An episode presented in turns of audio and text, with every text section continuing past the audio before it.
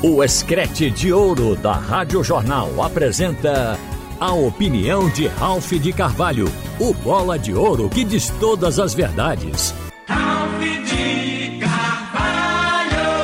Boa tarde, minha gente. Tem um caso pendente no esporte que passou a ser um assunto pitoresco: a rescisão de contrato de Lisca o presidente do esporte disse essa semana aqui na Rádio Jornal de que só liberaria Lisca depois que ele ressarcisse o esporte de um pagamento que o clube fez de comissão ao empresário dele, Jorge Machado, e que ele pagasse a multa que ele tinha junto à CBF de 12 mil reais que o esporte pagou por ele. Então o presidente Uri Romão deixou claro que só liberaria depois que o esporte fosse ressarcido.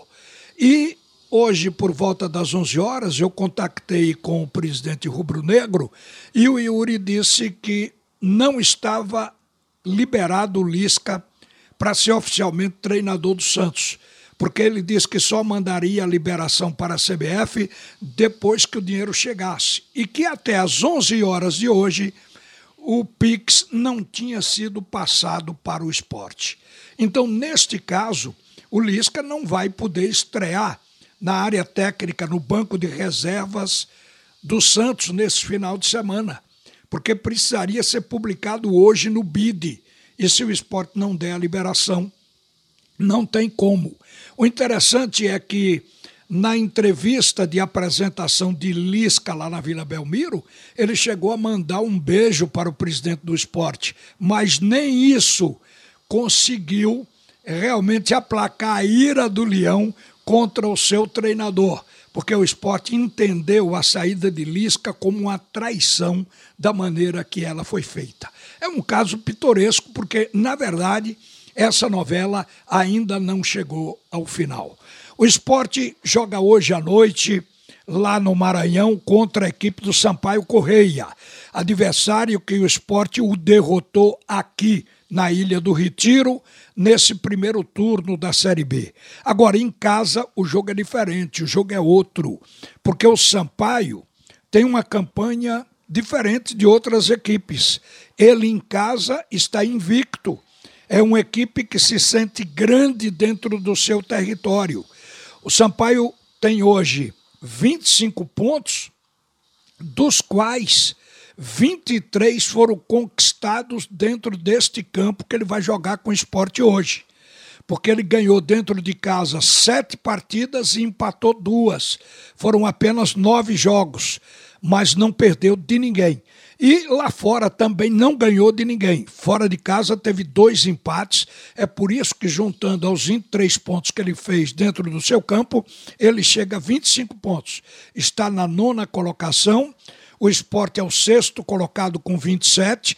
Observe que o esporte só tem apenas dois pontos mais do que a equipe do Sampaio. O Sampaio na verdade, o que difere é que o Sampaio perdeu oito partidas e o Sport perdeu quatro. Portanto, um tem 25 pontos, outro 27. Mas, sem dúvida, é um osso duro de roer, jogando dentro do seu reduto. O time do esporte vai desfalcado. Primeiro, o goleiro. Maílson está na transação com o futebol árabe, portanto, a essa altura acredito que não seja mais jogador do esporte.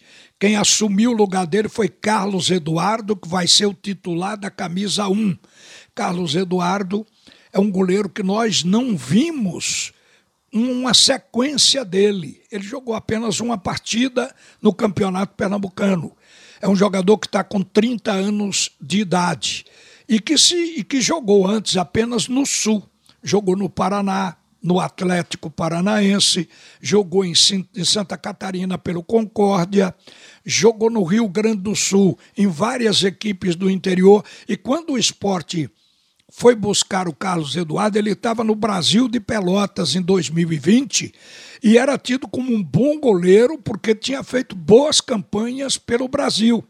E aí ele ficou aqui no esporte esperando a chance. A chance chegou.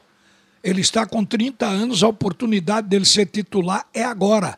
Seguramente que o esporte vai para o mercado buscar um goleiro. Esse goleiro poderá ser o titular na vaga de Maílson ou poderá ser o reserva.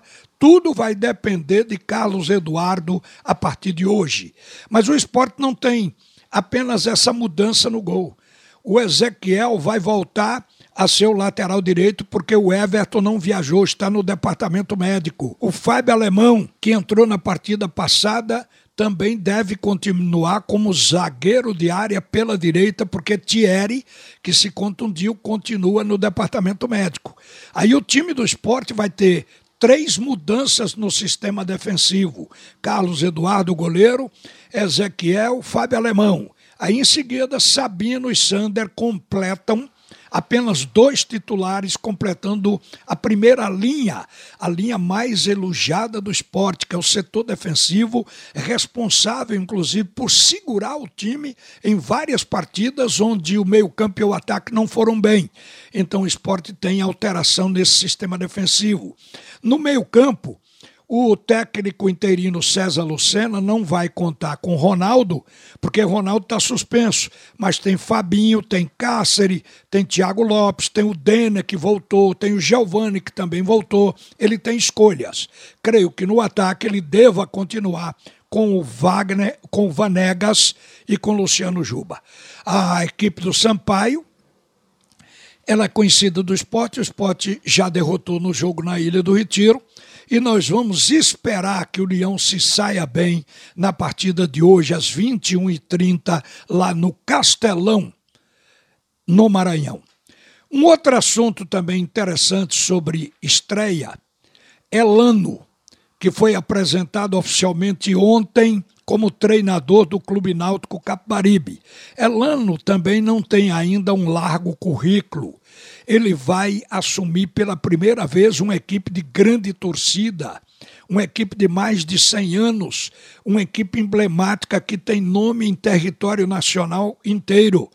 Então o Elano, ele sabe disso, tanto é que postou na sua rede social de que entendia esse contrato com o Náutico como uma grande oportunidade e ele se sentia preparado para este momento.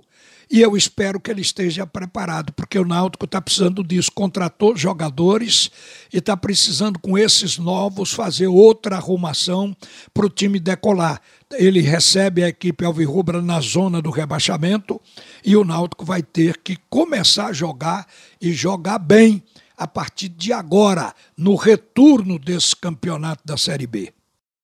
Elano, antes, ele surgiu no Santos como auxiliar técnico quando se decidiu pela carreira de treinador em 2019, aí passou para Inter de Limeira, depois foi para o Figueirense em 2020, agora no ano de 2021 ele treinou a Ferroviária de Araraquara. Na verdade, ele não tem ainda um grande clube no currículo e creio, concordo com ele, o Náutico é uma grande oportunidade para isso. A gente tem aqui que entender que ele é uma aposta, mas a gente deseja boa sorte para o Elano e para o Clube Náutico Capibaribe também. Uma boa tarde, minha gente. A seguir, Haroldo Costa volta para comandar o segundo tempo do assunto é futebol. O Escrete de Ouro da Rádio Jornal apresenta a opinião de Ralph de Carvalho, o bola de ouro que diz todas as verdades.